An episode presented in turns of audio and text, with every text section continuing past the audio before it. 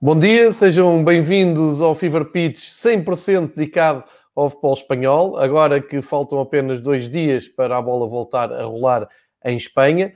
Sabe-se que na Alemanha já há quase campeão. Uh, o futebol caminha para o fim no campeonato alemão. Foi, foi o primeiro futebol a retomar. Uh, quem quiser saber tudo sobre a Bundesliga e as divisões inferiores da Alemanha, podem vir também uh, neste canal de YouTube e no podcast as conversas com o Marcos Zorn, que hoje está em grande a escrever na bola sobre o interesse do Benfica no central coste do uh, Friburgo. Uh, e hoje tenho, tenho comigo o João Queiroz para falar uh, sobre o regresso do futebol espanhol, em detalhe sobre a jornada que vai reabrir o campeonato espanhol. Portanto, bem-vindos a todos, principalmente àqueles que estão a seguir em direto no YouTube, também àqueles que depois vão ouvir posteriormente no podcast. E junta-se a nós então, João Queiroz traz-nos aqui oito temas. Eu vou-te fazer já uma entrada a pé juntos, ao melhor estilo do João Martins, e vou-te perguntar se tiveres que apostar hoje o teu dinheiro, uh, título, vai para o Real Madrid ou para o Barcelona? Bom dia, João. Bom dia a todos os que nos escutam. Bem, essa é a pergunta de, de um milhão de dólares que, que ninguém consegue uh, responder com exatidão. 11 jornadas são, são uma imensidão de jogos. Uh, acho que a experiência do, do Barcelona por, por ter uma, uma série de, de, de, títulos atrás de si, ou seja, por ter o rastilho de sucesso atrás de si e por estar à frente, no fundo, tem dois pontos de vantagem poderá ser absolutamente decisivo, mas uh, o Real Madrid, e em particular Zinedine Zidane, já nos habituou uh, a grandes façanhas, portanto o Real Madrid poderá muito bem conseguir, até porque do meu ponto de vista tem um calendário mais acessível, uhum. conseguir foge há três anos. Portanto, a ver, vamos neste, neste duelo direto. Diria, para, para responder à tua pergunta, ou para não fugir à tua pergunta, 60% para o Barcelona, 40% para o Real Madrid. Certo, há de ser um pouco por aí. Uh, e então esta reta final vai abrir com uh, uma jornada com jogos muito interessantes. Vamos já ver aqui o quadro da, da jornada uh, que marca o regresso do futebol em Espanha. Uh, e João Queiroz, além dos derbys, que já falaste aqui na semana passada, mas que agora, uh, mais em cima do acontecimento, já temos mais informação para dar sobre cada um dos jogos. Uh, Fala-nos um pouco de cada um destes jogos que começam quinta-feira e acabam domingo, um pouco também ao exemplo, pelo, a seguir o exemplo do, do Campeonato Português, a estender muito a jornada, e nesta altura acho que ninguém se chateia com esta extensão de jornadas, porque passamos muito tempo em casa e se houver futebol todos os dias não tem problema nenhum. É, em Espanha vamos mesmo ter futebol todos os dias, já, já está definido o calendário até, até à jornada 31 e, portanto, sabemos que uh, entre o dia 11, que, que é a próxima uh, quinta-feira, e o dia 28 haverá futebol todos os dias. Todos os dias da semana haverá pelo menos um jogo da Liga Espanhola. Tudo se inicia com, com El Grande Derby de, de Sevilha, com o grande derby da Andaluzia, o Sevilha-Betis, é pena ser à porta fechada, uh, um derby repleto de emoções, um derby com muita história, um derby muito quente, como, como é o povo andaluz, uh, um derby uh, em que o Sevilha, não só por jogar em casa, apesar daqui o fator casa não ser absolutamente decisivo, mas acima de tudo por estar melhor na classificação, é claramente favorito. de qualquer das formas, é um derby em que o Betis, à semelhança do que fez, por exemplo, há dois anos, eh, poderá ir ao Sanchez Pirruan e eh, fazer a sua gracinha. O Betis eh, já, já cometeu várias façanhas na, naquele estádio. É bom recordar esse tal 5-3 que há dois anos atrás. Há, há coisa de oito anos, com dois livros de Benhat, que agora é jogador do, do Atlético, Uh, o, o Sevilha estava a ganhar 1-0, o Betis ganhou 2-1 e, e, portanto, acabou por estragar também a festa aos, um, aos hispalenses, que é assim que são, são conhecidos, e, portanto, um derby super apaixonante que na semana passada já, já trouxemos aqui algumas histórias. Quando está em jogo o objetivo do outro clube, uh, por assim dizer, e entre aspas, porque não queremos eh, colocar aqui em causa o profissionalismo dos atletas. Uh, uh, a equipa que não tem nada em jogo, até nem, nem, nem, nem tem qualquer tipo de, de pruridos em prescindir dos, dos pontos. Um derby que, que já terminou uh, à pancadaria, uh, numa final da taça do, do Rei, uh, e portanto é um derby uh, absolutamente fantástico para, para acompanhar na próxima quinta-feira à noite, um belo cartaz para, para o regresso do futebol espanhol. E pode ter implicações também na, na classificação, já que o Sevilha está uh, está estará sempre, não é? Na luta pelos lugares europeus, uh, poderá ter uma, uh, importância na classificação, mas é sempre um jogo que vale mais do que 3 pontos, não é? Vale, vale mais do que 3 pontos. Sevilha para completamente para, para assistir ao, ao Sevilha Betis, lá está, há tal, ao tal divisionismo entre famílias neste dia porque uns são do Sevilha, outros são do Betis, e portanto vai ser absolutamente apaixonante. O Sevilha, eh, não vou dizer que estava contra, mas foi dos clubes que demonstrou mai, maior resistência ao regresso da, da, da competição. Uh, tentou colocar ali os seus uh, grãos de areia na engrenagem para ver se a coisa não andava para a frente, uma vez que o seu terceiro lugar neste momento lhe concede uma presença na próxima edição da Liga dos Campeões. Vamos ver se o Sevilha se aguenta. O Sevilha tem vindo a perder gás ainda está envolvido nas competições europeias por via da Liga Europa. É verdade que as competições europeias só se jogarão lá mais para o fim. O Betis não, o Betis quer recuperar. O Betis apresenta um excelente futebol, é das equipas que joga melhor em Espanha, só que tem um problema. Uh, o seu futebol não é consentâneo com os pontos que tem vindo uh, a amealhar. Uh, tem um plantel recheado de estrelas, falta-lhe claramente uh, pontuar, exatamente, pontuar. Muitos erros, muitos erros até na saída de bola, sofre muitos golos uh, na sua primeira, uh, perdendo bolas na sua primeira fase de construção, o que é proibitivo e, portanto, o Betis está neste momento mais próximo daqueles que, que poderão eventualmente descer do que do seu objetivo primordial, que era aproximar-se dos lugares europeus. Então, lembrando só que o Sevilha Betis é o jogo que marca o regresso do futebol em Espanha, é jogado na quinta-feira, depois da manhã, às 9 horas de Lisboa e tem transmissão em direto em Portugal na Eleven Sports. Portanto, ficam aqui todas as indicações para não se perder nada do El Grande Derby que abre ou reabre as cortinas do futebol espanhol. Eh, depois, na sexta-feira, temos dois jogos: o Granada-Getafe e outro derby, o Valência-Levante.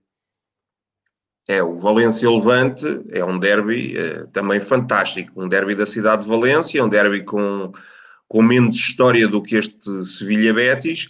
De qualquer das formas, eh, e independentemente do favoritismo do, do, do Valência, ehm, a equipa do, do Levante, acima de tudo na, na, na, cidade de Valência, na, na, comunidade valenciana, é uma equipa com, com muita história e muitos adeptos.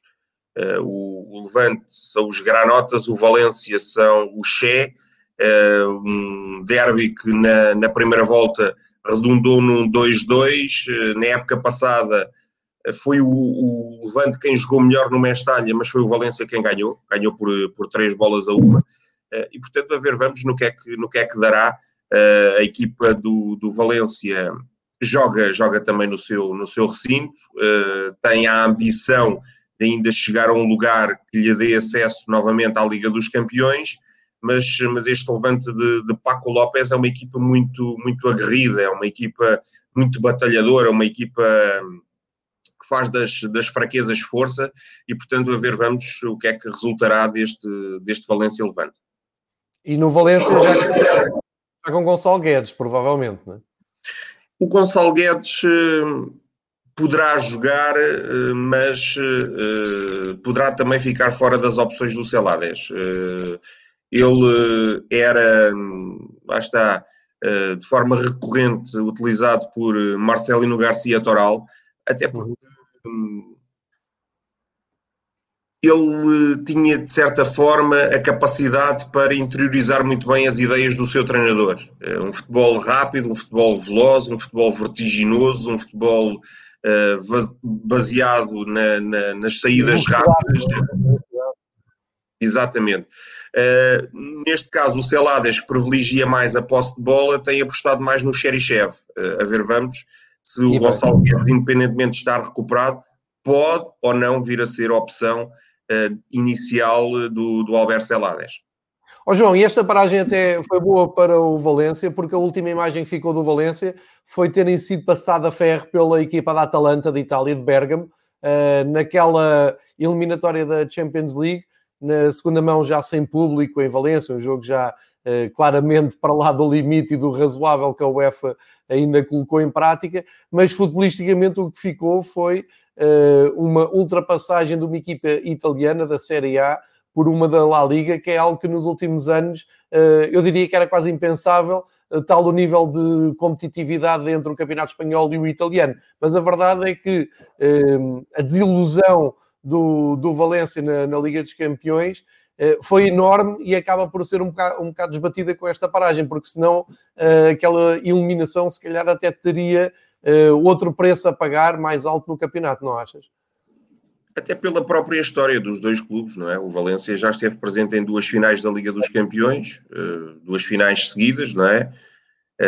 é uma equipa com, com palmarés, uma equipa que já ganhou competições europeias e a Atalanta no fundo, não, não pode nem de perto nem de longe ser, ser comparada com, com este Valência, não lhe chega aos calcanhares. O que é facto é que a Atalanta não foi só surpresa na fase de grupos, uh, tinha, tinha um ponto ao fim de três jogos, conseguiu três vitórias consecutivas e selar uh, o apuramento, como, uh, de certa forma, foi, foi surpresa na, na, na, eliminatória com o Valência, porque ganhou os dois jogos e, e ganhou de uma forma categórica, 4-1 em Milão e 4-3 em Valência, uh, demonstra absolutamente o, futebol fantástico que, que, que, a equipa de, de, de Gianpero Gasperini pratica.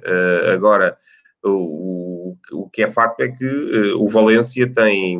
O Valência tem tido uma época muito conturbada. a saída do treinador não caiu bem a entrada do Alberto Celades, não pela figura do Alberto Celades, mas por, por os jogadores estarem uh, profundamente revoltados com, com a direção uh, Che. Depois, nos últimos tempos, uh, o facto de ter havido inúmeros infectados no plantel, fruto desse jogo com, com a Atalanta, a novela em torno de, de Garay.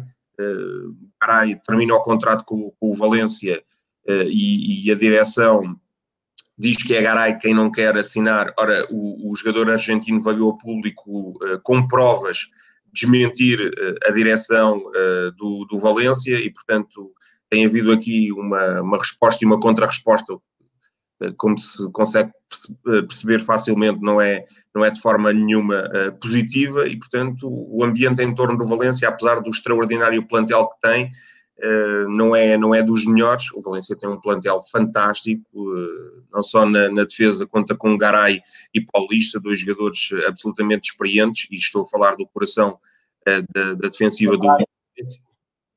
Diz?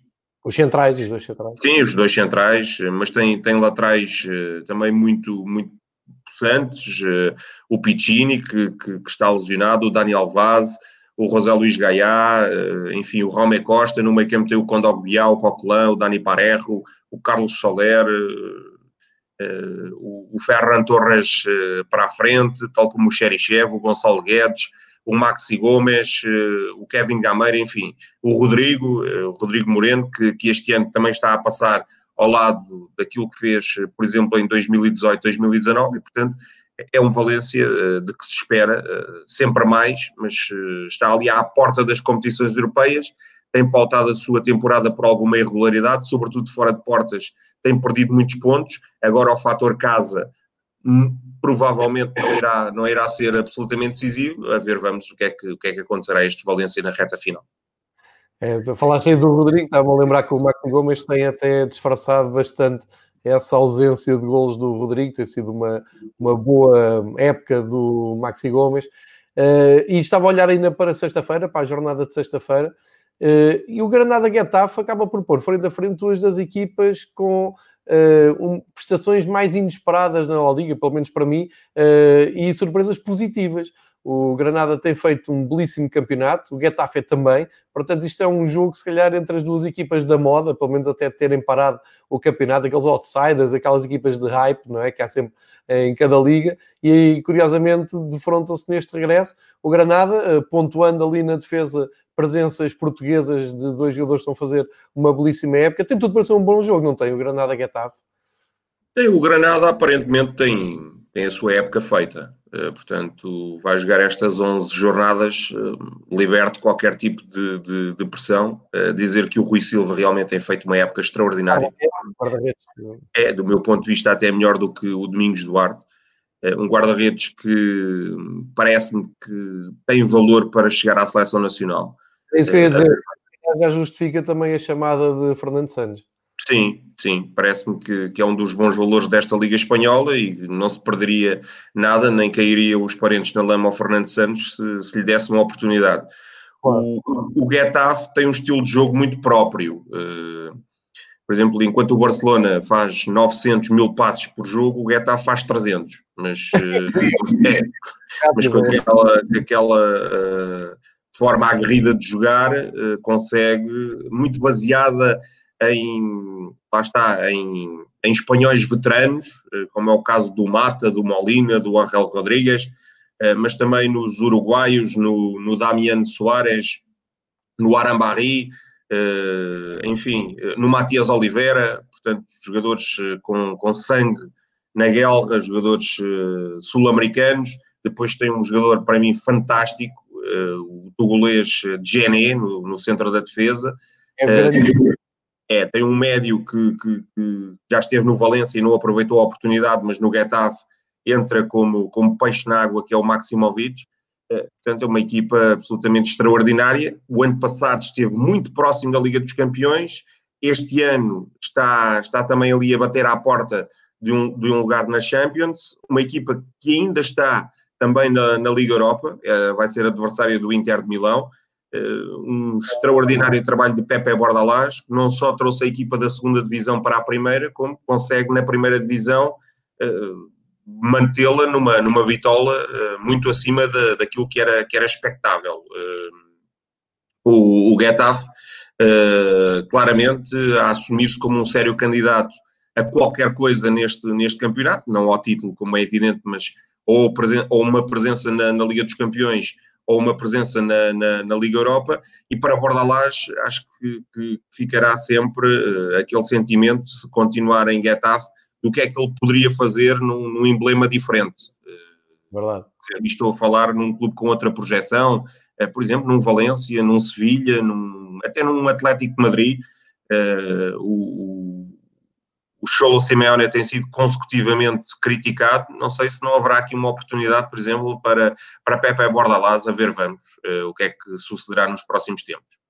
E nem mudava muito o estilo, continuávamos a ter sim, o Atlético de Madrid bem direto, bem objetivo, a aproveitar também muitas bolas paradas, seria, seria interessante. Vamos ver o que é que faz o Getafe até ao fim. Granada-Getafe é um jogo de sexta-feira, vale a pena ficarem atentos, uh, e o João Queiroz uh, enunciou aqui alguns intérpretes, vale a pena seguir. Uh, eu passava agora então para a jornada de sábado, que é marcado pelo Mallorca Barcelona e que antes tem uh, três jogos, talvez os três jogos menos apelativos da, da jornada, mas há sempre pontos de interesse, encontramos sempre. Espanhol à la vez, o espanhol lutar para não descer, o Celta de Vigo com o Villarreal e o Leganés com o Real Valladolid.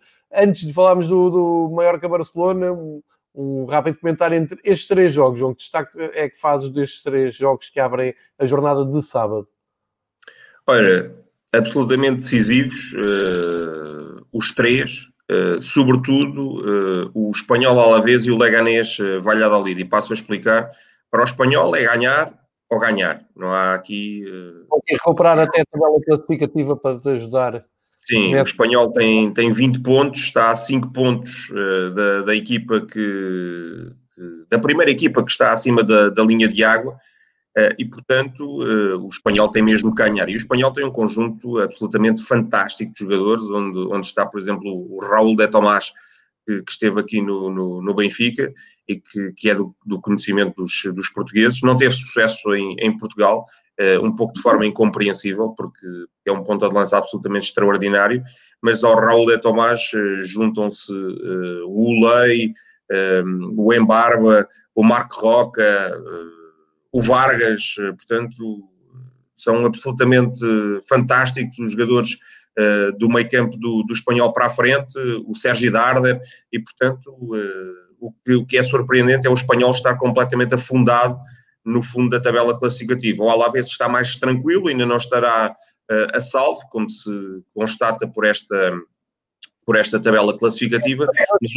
Só recordar que o espanhol está, está no 20 lugar, no último com 20 pontos, no penúltimo Sim. está o Leganés com uh, 23, uh, depois o Mallorca com 25 e, e depois o Celta de Vigo com 36. Eu acho que estou, que estou a dizer bem, mas vou só o abrir. Celta, o Celta tem um ponto a mais do que, do que o Mallorca, não é?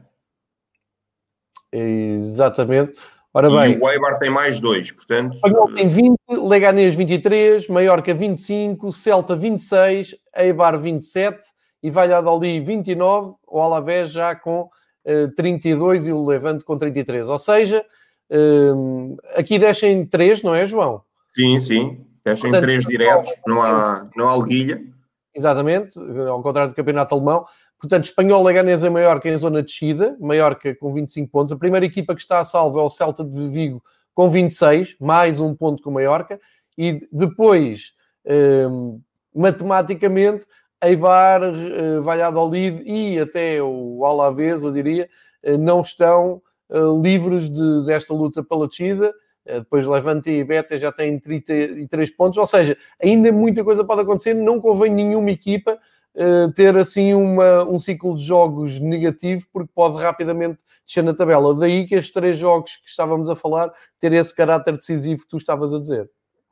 Sim, e, e, e se, se, verificares, temos também um Leganés Valladolid. O, o Valladolid não, não ganha desde que Farmácia se escrevia com PH, portanto já já vai numa série absolutamente extraordinária de resultados negativos e, e, para o Leganés, que melhorou bastante com, com Javier Aguirre, o Leganés convém dizer que é um clube um bocadinho sui generis aqui no, no, no futebol espanhol, não tem muita identidade, hum, é a sua terceira época uh, ao mais alto nível, terceira não, quarta época no, no, no futebol espanhol, e o que é facto é que nunca constrói um plantel baseado em jogadores uh, seus, uh, constrói um plantel sempre baseado em emprestados. Portanto, isso uh, cria sempre alguma dificuldade aos seus treinadores para criar uma, uma identidade no, no Leganés. O que é facto é que este Javier Aguirre é um chicano muito experiente, já treinou o Atlético Madrid, entre outros, pegou no Leganés e o Leganés tem vindo a melhorar e, portanto, para o Leganés também é absolutamente decisivo este jogo com o Valladolid. Vamos ver se o Valladolid dá um pontapé na crise. Eh, o Celta joga de primeiro e também está ali de primeiro, está ali no meio, eh, embrulhado nesta luta.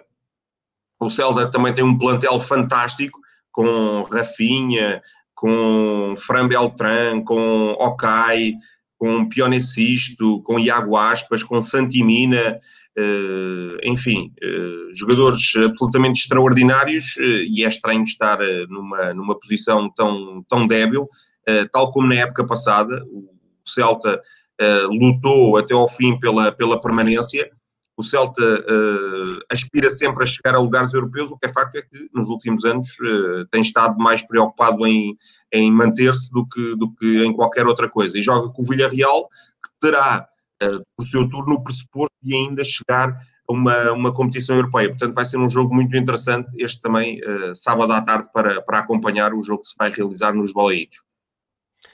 E à noite, a fechar, e depois do Leganés Valladolid, temos um dos grandes jogos da, da jornada, a viagem sempre complicada do Barcelona até Maiorca. Barcelona vai defender a liderança, como já vimos, tem dois pontos de avanço sobre o Real Madrid. Jogo que historicamente não é fácil, já o sabemos, uh, mas o que é que poderíamos esperar deste Mallorca-Barcelona, João? Pois, é uma incógnita da, da forma como, como as equipas uh, acabaram por, por ver interrompida a sua sequência de, de, de jogos, tudo nos leva a crer que neste, neste Mallorca-Barcelona tudo poderá suceder. É verdade que o Barcelona continua a ser favorito, mas o Mallorca foi das equipas que trabalhou melhor nesta, nesta interrupção. Uh, aliás, tivemos a oportunidade de, de, acompanhar alguns treinos do Mallorca, jogadores sempre motivados, um treino que acontecia diariamente em casa dos atletas, mas não com aquele habitual esquema que os, que os jogadores levam para as suas casas. Não, havia um mega ecrã que foi colocado eh, pelo clube em casa dos, dos jogadores e, portanto, todos poderiam uh, interagir uh, diariamente uns com os outros e o treinador também. E é, e é curioso que uh, o treinador optava inclusivamente por colocar como fundo o estádio de São Moitz em cada treino e a sua, a su, o seu argumento principal era, era, para os jogadores estarem mais próximos da identidade do clube e mais próximos sempre do, do regresso. Portanto, foi, foi um pouco uh, engraçado uh, perceber uh, toda essa filosofia de, de, trabalho. O Mallorca, lá está, é uma equipa com muitos pontos em casa, fora só conseguiu 5 pontos, ou melhor, só conseguiu exatamente 5 pontos, conseguiu ganhar em Ipuru ao Eibar, conseguiu empatar em Sevilha com o Betis e nos Balaídos com o Celta. Foram os únicos pontos que, que o Marca amealhou fora, o que diz bem uh, do fator, da importância do fator casa para esta equipa insular, mas agora o fator casa uh, é uma batata, uh, não, não vai contar para nada e, portanto, desse ponto de vista, o Barcelona não só é favorito no, no, no papel, como uh, acaba por jogar nas, nas Baleares sem, uh, lá está, sem o público uh, contra si, o que será um fator que colocará o Barcelona muito próximo da vitória.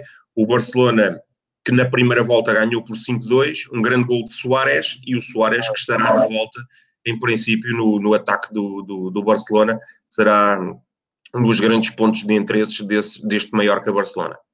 Aliás, tu tinhas dito na, no episódio da semana passada, tinhas chamado a atenção exatamente para isso, que uh, uma das coisas boas da retoma do campeonato uh, em Espanha uh, e por consequência esta longa paragem inesperada foi termos para a reta final termos recuperado alguns dos melhores jogadores que provavelmente já nem iriam jogar esta época e Soares é claramente um desses casos. O outro o outro assunto que nós falámos na semana passada, entretanto, passou aqui mais uma semana já com futebol uh, em Portugal e uh, discute-se muito o fator casa que tu acabaste de uh, destacar.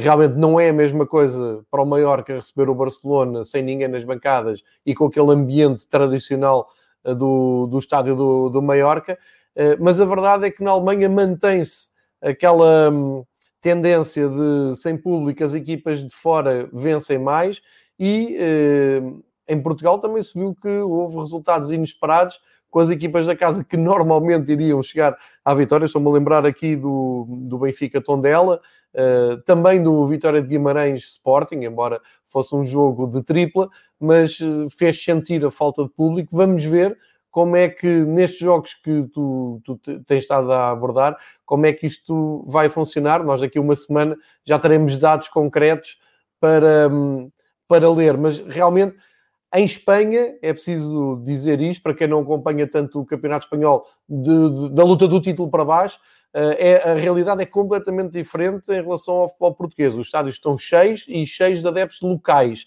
Uh, portanto, cada clube tem um apoio local muito forte, ao contrário do que acontece aqui, que qualquer um, clube, sei lá, de, tirando Vitória de Guimarães e os outros grandes que lutam pelo título, qualquer clube que receba o Benfica ou o Porto sabe que uh, 60%, 70% da lotação vai ser a torcer pela equipa maior. Isso em Espanha não acontece e é por isso que o João está a falar deste ambiente, por exemplo... Uh... Mesmo, deixa-me interromper, João, só para dizer, mesmo o Real Madrid e o Barcelona, uh, quando jogam fora, jogam mesmo fora.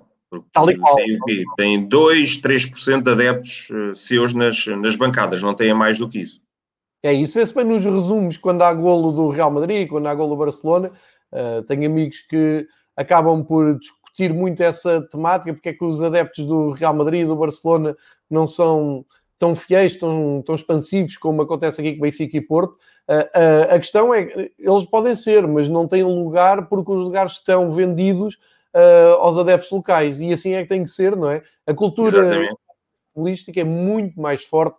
Uh, eu falo da loucura do apoiar o clube da terra, o clube local, é incomparavelmente mais forte uh, do que em Portugal. Portanto, está mais perto da cultura francesa, da cultura inglesa, do que Sim. propriamente da, da, portuguesa, que uh, vive aqui Não. praticamente de dois clubes.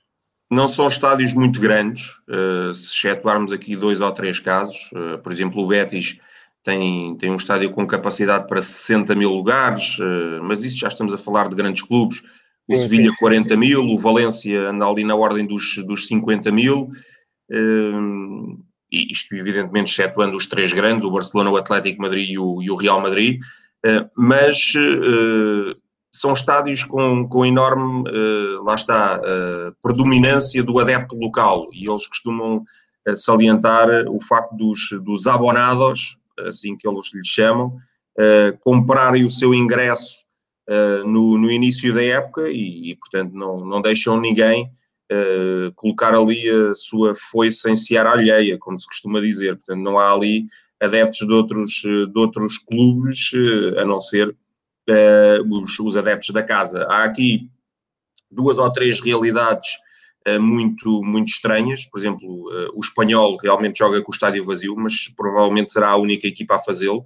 tem um estádio com capacidade para 40 mil adeptos e, e o que é facto é que uh, joga, joga uh, quase sempre com, com 20 mil nas bancadas, mas todos os restantes enchem os seus uh, estádios.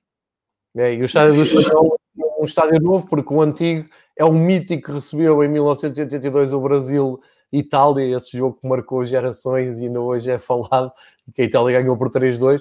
Como, como a conversa veio aqui para, para a parte da cultura e para a parte da realidade do, dos clubes espanhóis, eu não sei se tu tiveste a oportunidade de ver na Amazon num, uma série dedicada e feita pela La Liga, uh, chamada Six Dreams, que acompanha seis histórias diferentes da Liga Espanhola. Uh, e para quem não vir, e para quem está a acompanhar e se interessa pelo futebol espanhol, é, é uma série muito interessante com vários episódios um, a, a, que acompanham o historial de uma época e vai passando por vários, um, várias fases. Uh, e acompanha, por exemplo, a história da presidente do, do Eibar. O Eibar. Exatamente. A, a, família do Iñaki Williams, o, o dia a dia do Saúl, aqui o treinador do Sevilha na altura era o Berizzo. Berizzo. Exatamente, que depois teve um, um cancro. Uh, enfim, isto tem imagens de bastidores fabulosas, não são muito antigas, é de há poucas épocas, e um, seguindo a série, dá para ter uma noção real uh, da maneira como é vivido o futebol em Espanha, dos derbys que já falámos aqui, locais e regionais, que agitam muito cada as, as, populações, da importância de conseguirem ver além das, das rivalidades, como é visto, como é, é mostrado aqui pela presidente do, do Eibar. Uh, aliás, devo dizer que fiquei com, com uma simpatia pelo Eibar, exatamente pela, um, ehm, pela figura familiar daquela direção, na, na figura da, da, presidente, e é um extra que eu trago aqui este episódio. Uh, se tiverem tempo, se tiverem acesso à Amazon Prime, podem entrar com uma conta na Amazon espanhola. Uh, e ficam com acesso a uma espécie de Netflix, mas da Amazon, e este, esta série é verdadeiramente espetacular. Então, para quem gosta de futebol espanhol, uh, é mesmo imperdível.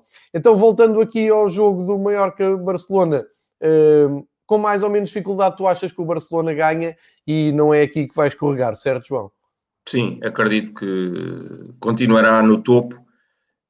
O Barcelona, há pouco falávamos da luta entre Barcelona e Real Madrid, atenção que uh, não pode mesmo escorregar, uh, porque em caso de igualdade o campeão será o Real Madrid.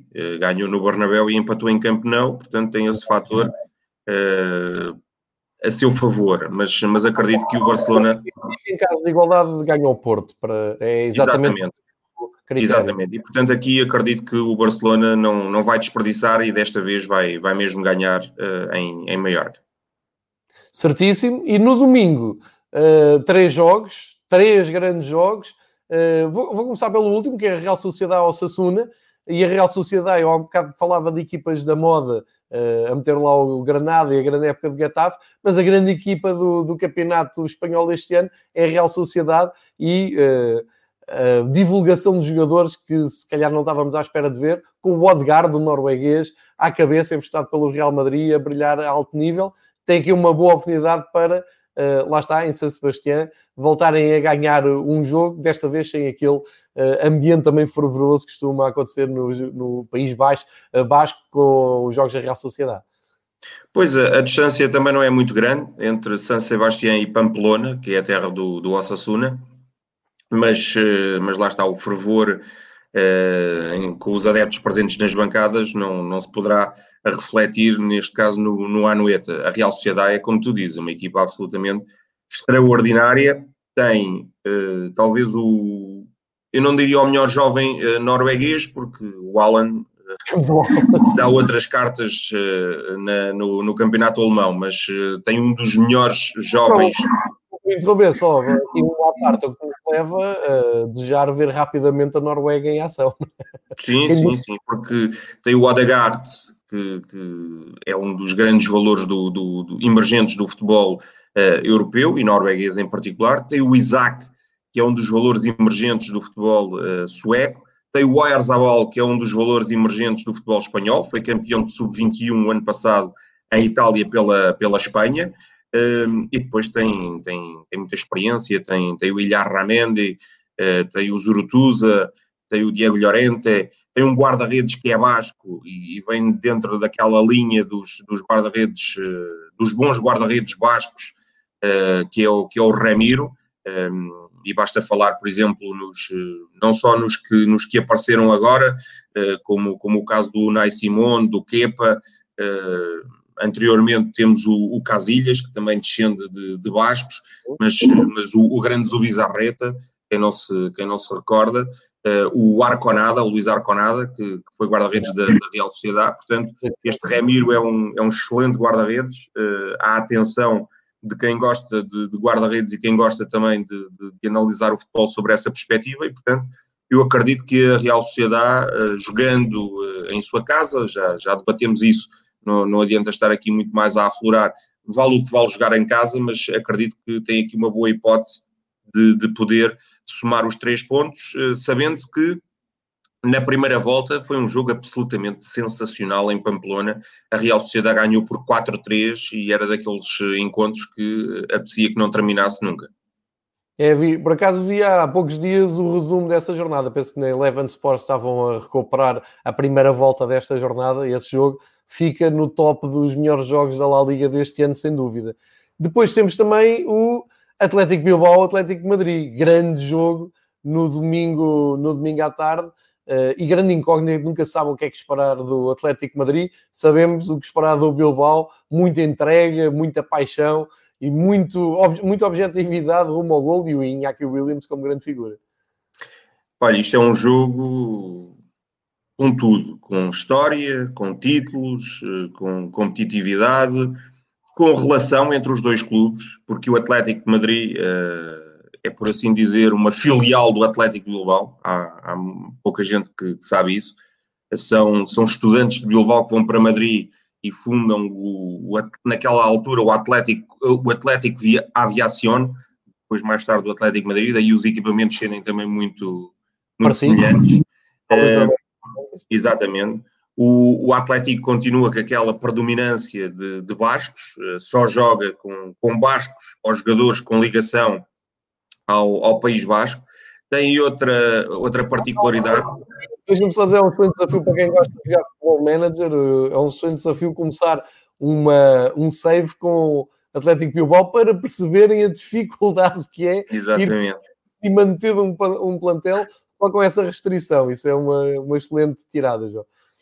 É, e o, e o Atlético Bilbao que uh, é, é, curioso que os equipamentos são, são assim, uh, são assim, mas poderiam ser bem diferentes, porque uh, o Atlético, o Atlético de, de Bilbao foi, foi fundado primeiro e, e, e, nos seus primórdios tinha um equipamento azul.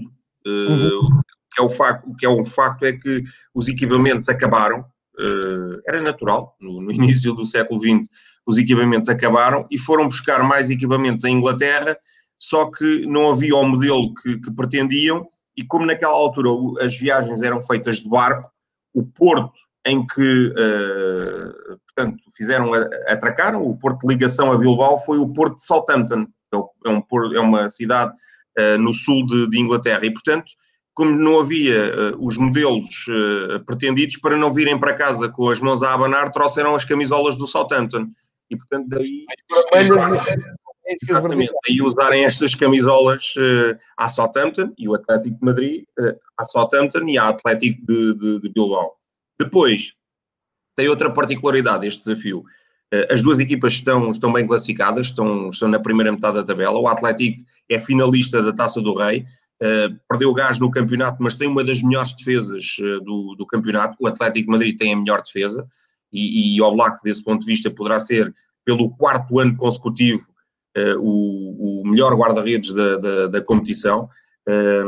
Portanto, duas grandes equipas, muita rivalidade, oito títulos de campeão para o Atlético de Bilbao, dez títulos de campeão espanhol para o Atlético de, de Madrid, e portanto um jogo apaixonante para seguir, é pena que não haja público nas bancadas.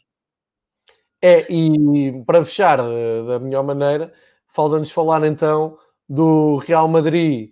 Eibar, Real Madrid que não vai jogar no seu estádio habitual, vai jogar no seu centro de, de estágios, uh, e o Eibar que costuma, pelo menos em casa, costuma fazer a vida negra ao Real Madrid, e há muitos outros que, que vão jogar ao pequeno campo de Eibar, mas aqui o Real Madrid não pode facilitar, mesmo porque vai em perseguição do Barcelona e terá que fazer tudo para conquistar os três pontos, mesmo que sem ser no Bernabéu. E enquanto tu nos uh, lanças o jogo, vou buscar aqui uma imagem para quem estiver a ver no YouTube das obras no Bernabéu uh, ao dia de ontem, uh, para se perceber também esta remodelação no estádio dos Merengues. É, e é por isso mesmo que o Real Madrid não joga em sua casa. faz aqui um 2 em 1, um, ou seja, sem público não há necessidade de estar a jogar no, no, no Bernabéu e, portanto, vai, eh, de certa forma, fazendo evoluir as suas, as suas obras. O estádio vai ficar radicalmente diferente daquilo que, que o conhecíamos e daquilo que o conhecemos. Portanto, vai ser um estádio moderno, um estádio com, com capacidade para o mesmo número de, de adeptos, mas com todas as funcionalidades que um estádio do século XXI eh, deve, deve ter. Eh, portanto, o Real Madrid vai jogar no, no seu Alfredo Di Stefano, em Valdebebas, no seu centro de treinos, como tu disseste. Eh, o Eibar, que na época passada em casa ganhou 3-0 ao Real Madrid e que também já empatou em, em, em Madrid, no, no Bernabéu, está em dificuldades, tem apenas dois pontos de, de, vantagem para, para a linha de água e a ver vamos que dificuldades conseguirá impor um Real Madrid que vem com a artilharia toda, porque para além de, de Benzema, de, de, de, Vinícius, de Gareth Bale, eh, temos agora também Asensio, Azar, portanto, a Rodrigo, portanto é um Real Madrid completamente eh, renovado do ponto de vista ofensivo, com muitos jogadores recuperados, eh, é verdade que Luka Jovic não conta uh, para, para estas contas, lesionou-se, mas, mas a ver vamos uh, o que é que o Real Madrid nos, nos poderá mostrar nesta retoma do, do Campeonato Espanhol. Aqui sugiro agora olharmos para a lista dos melhores marcadores uh, em Espanha, quando o campeonato parou, e portanto são estes os dados que lançamos para a retoma do campeonato. Na frente, claro, o Lionel Messi, não é? Um, sem grande surpresa, não é, João? Uh, Sim, 19... é o grande candidato a, a, poder novamente ser o artilheiro da, da competição, até porque num dos últimos jogos marcou 4 golos ao Eibar e, e distanciou-se, disparou relativamente ao Benzema. É, exatamente, tem 19 jogos em 22, uh, desculpem, 19 golos em 22 jogos, assim é, é que é. Uh, o Benzema em segundo tem 14 golos em 26 jogos. O Benzema faz sempre épocas fabulosas. Nós explicámos aqui na semana passada que o Benzema realmente só não cresceu mais enquanto jogador. Eu não diria enquanto jogador, enquanto um, reconhecimento mediático de jogador e de público por causa da sombra que teve, de, que andou à sombra do Cristiano Ronaldo, que é, que é, uma, é um autêntico eucalipto, não é? Seca tudo à volta. Uh, mas agora, já sem Ronaldo, o Benzema mostra números impressionantes, é um avançado realmente fenomenal. Uh, leva então 14 jogos a 26 gols e depois temos aqui, curiosamente, grupinhos, não é? De, de entre o terceiro, o sétimo e o nono, que é engraçado porque abre aqui uma, uma luta, porque há vários jogadores uh, com 11 gols, com 10 e com 9. Uh, com 11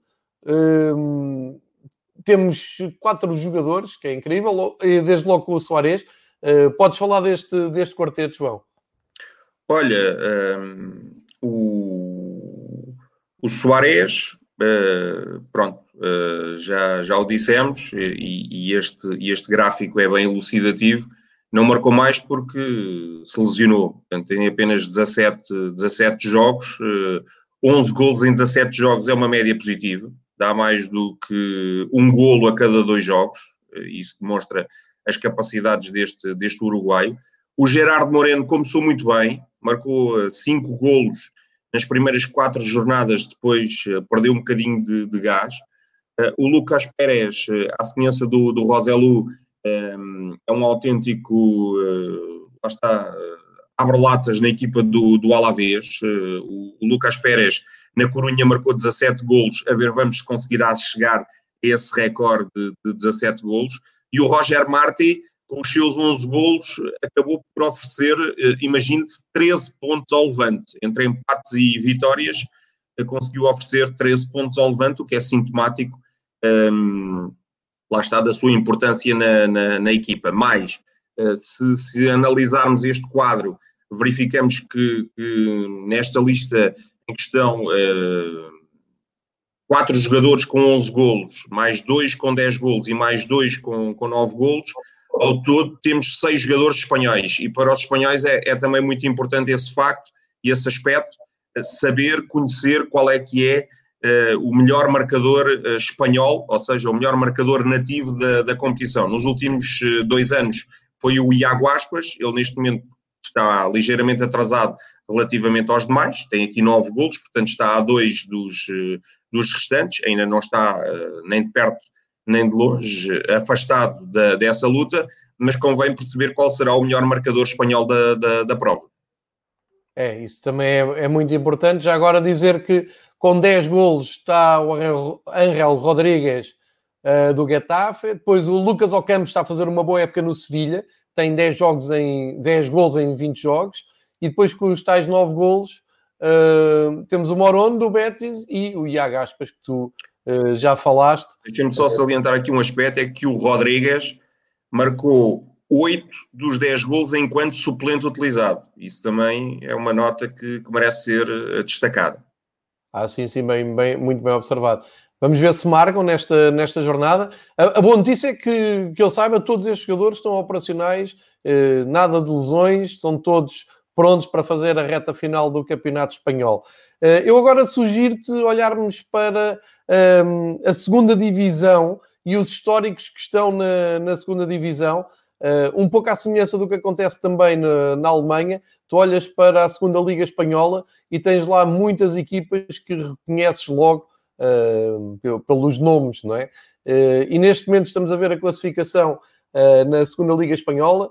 É o Cádiz que está à frente, o Zaragoza que está em segundo lugar. Portanto, os dois em zona de subida direta e depois para um playoff de, de subida. Aqui penso que não vou dizer nenhum disparate, mas é um pouco à semelhança do modelo inglês do Championship, uh, em que juntas ali as equipas, quatro equipas que depois lutam por uma, uh, por uma vaga no, na, no primeiro escalão. E aí tens é, o... o terceiro joga, deixa-me só salientar, o terceiro joga contra o sexto. Isso. E o quarto joga contra o quinto. E neste equipas teoricamente, estão... teoricamente seria, seriam jogos uh, a duas mãos. Uh, este ano penso que só se irão realizar a uma mão. Ah, certo. Portanto, joguem, uh, tira partido quem está melhor classificado, não é? Exatamente. Então, só recordando que as equipas que poderão. Bom, uh, esqueci-me de dizer aqui a pontuação que é importante. O Cádiz tem 56 pontos e o Saragossa tem 55. O Saragossa é uma equipa absolutamente de primeira divisão, ganhou até uma taça das taças, é uma equipa com grande peso no, no, no histórico campeonato espanhol. Depois, a 5 pontos o Saragossa, penso que já vai ser difícil depois para recuperar esta distância, não é impossível, mas é difícil. Entra a tal luta entre o Almeria, o Huesca, o Girona e o Elche. O Mirandês já está ali a 4 pontos uh, do Elche e o Riron e o Alcorcon uh, com um ponto a mais. Para a descida, temos o, o Desportivo da Corunha, o Deportivo La Corunha, que é absolutamente dramática a, a, a, situação que está a viver. Tem ali os mesmos pontos do Albacete e do Oviedo. O Lugo com menos 1.34, a Extremadura com 31 e o Santander, parece-me já uh, Racing Santander condenado com 28. Portanto, uma luta ali entre o Corunha, Albacete, Oviedo, uh, até o Numancia ou Las Palmas. João, estes históricos que estão aqui, a começar pelo Corunha que, que pode descer e o Zaragoza que está perto de subir, um, ehm, mostram que a competitividade dos dois campeonatos em Espanha é muito, muito grande e é muito difícil regressar à primeira divisão. É. Um, o Depor foi campeão. Faz, faz agora 20 anos foi campeão da Primeira Liga, com, com uma equipa que não tinha nada a ver com, com esta, uma equipa com, com o Roy Mackay, com o Djalminha, uh, enfim, uh, com o Donato, uma equipa absolutamente fantástica. O Deportivo, uh, convém salientar que esta época, o ano passado, uh, perdeu o play-off, imagine-se, nos últimos minutos para o Mallorca. Foi o Mallorca que subiu e o Depor ficou. Uh, portanto, não estaria aqui nesta luta pela sobrevivência na segunda liga, como o futebol é. Verdade. É verdade. E imagina que este Depor começou muito mal a temporada, foi último ao longo de semanas e semanas e semanas, o que é facto é que o, o Fernando Vasquez pegou na equipa, uh, ele que é um, um treinador conhecido na, na Corunha, ao pegar na, na, na, equipa conseguiu uma série de vitórias, uh, subiu, mas ainda não está liberta, lá está, do fantasma da, da descida. Até porque nas últimas quatro jornadas só somou dois pontos que foi de certa forma ingrato para os interesses do, do Deportivo da Corunha. Mas abaixo da linha d'água está também um histórico, que é o Racing de Santander, equipa que já participou nas competições europeias, uh, equipa que, que eh, fez sobressair alguns bons valores. Estou-me a recordar, por exemplo, do Pedro Munitis, que depois foi, foi jogador do, do, do Real Madrid. Uh, Málaga uh, está a meio da tabela. Uh, Saliente-se que há uns anos atrás, e não foi há tanto tempo quanto isso, disputou uns quartos de final da Liga dos Campeões com o Borussia Dortmund de Jürgen Klopp, e, e onde jogava na altura Eliseu. Uh, o... Diz? E o Ricardo Horta.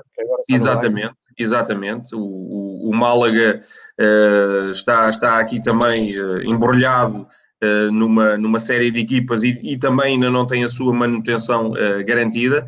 o Tenerife roubou dois títulos ao Real Madrid nos anos 90, ofereceu-os ao Barcelona uh, e, e, foi uma equipa que também foi brilhantemente uh, comandada até nas competições europeias por Jupp Heynckes, uh, alemão passou pelo Benfica, consagrado no, no Bayern Munique, entre outros.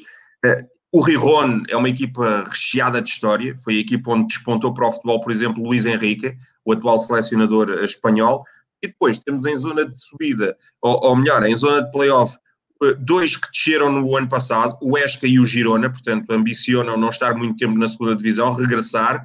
O Almeria, onde esteve Pedro Emanuel no início da época, tem, tem um projeto uh, sustentado, lá está no fator económico para, para subir.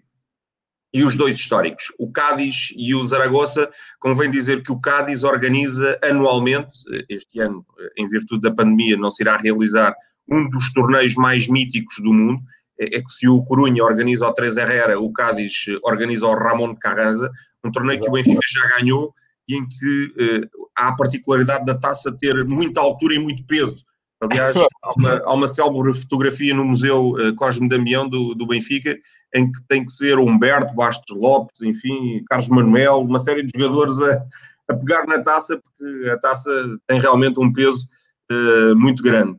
E o Zaragoza, agora liderado por Vitor Fernandes, que, que, já esteve no Futebol Clube do Porto, e, e, que também já esteve neste Zaragoza, foi precisamente o treinador, era ele um jovem que conduziu o Zaragoza a essa vitória na Taça das Taças, procura agora reanimar a equipa e, e parece-me que o Zaragoza, até porque está a fazer um campeonato, muitas das vezes uh, diz bem uh, do, do poderio destas equipas, está a fazer um campeonato de trás para a frente, ou seja, não começou muito bem, mas uh, posicionou-se, cá está, essa fotografia. Uh, foste...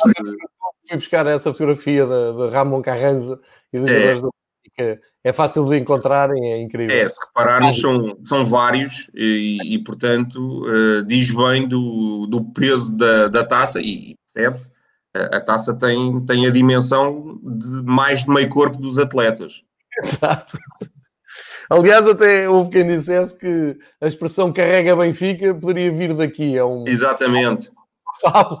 Pode vir daqui, vale, vale o que vale, mas já agora fica também essa, essa nota. É, é, uma, é um dos torneios de grande prestígio que se, que se realizam no verão e que o Sport Lisboa e Benfica já teve a oportunidade de, de vencer. Agora, para já na reta final, estamos a chegar a uma hora de, de conversa sobre a La Liga. Um, feito aqui o balanço pormenorizado, o balanço não, o, o preview uh, pormenorizado da, da, jornada, jogo a jogo. Uh, já percebemos que Barcelona e Real Madrid são realmente favoritos para ganhar uh, este jogo e continuarem na luta separados por dois pontos. Vamos ver o que nos traz a jornada. Para a semana voltamos com o rescaldo da jornada e lançamos a próxima. Um, sugiro terminar aqui com uma, uma iniciativa que vai acontecer ao minuto 20 de, dos jogos uh, e gostava que tu nos explicasses em que consiste. Portanto, a iniciativa chama-se Aplauso Infinito uh, e quem quiser participar, qualquer pessoa pode participar, independentemente de ser espanhola, estar em Espanha ou não estar. Terá que ir a, a, a aplausoinfinito.com e, e, portanto, gravar o seu aplauso aos 20 minutos de cada jogo na Liga Espanhola, esse, esse som dos, dos aplausos uh, será, será passado e, portanto, será uma forma uh, também de dar força aos jogadores e, e homenagear, uh, a, no fundo, a população mundial que, que tem sofrido enormidades devido a esta pandemia. Muito bem. Isto é explicado de uma forma muito resumida, João. Sim, sim.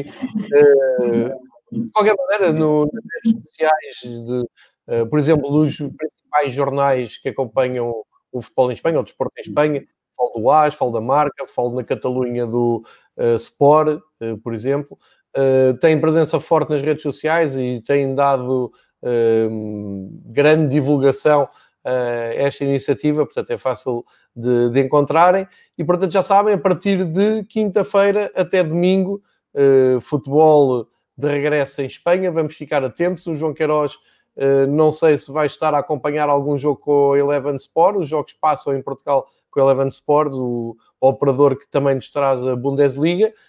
Vamos ficar com, com acompanhar com atenção, porque eu acho que todos estes jogos vão ter transmissão em direto uh, para Portugal. Uh, há...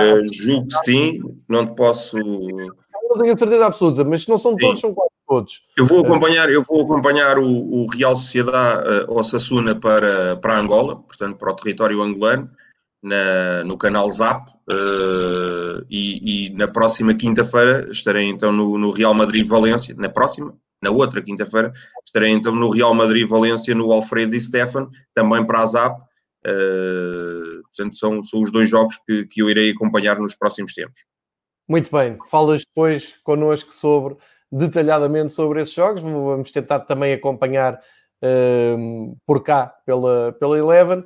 João, bom trabalho. Obrigado por uh, esta horinha de conversa sobre o Campeonato Espanhol. Bom regresso ao Campeonato Espanhol. E Obrigado, semana... João. Grande abraço. Se tu estiveres para aí virado, claro, para a semana cá claro, estaremos. Cá estaremos. Na terça-feira, já dentro, já a meio da, da jornada 29. Começa na segunda-feira. Ah, esqueci-me de dizer isso, exatamente. Nós só estamos a ver o fim desta primeira jornada de retoma, mas assim terminar esta jornada começa logo a segunda. Nós fazemos esse update, essa atualização fazemos na próxima terça e explicamos tudo. João, bom fim de semana. Obrigado.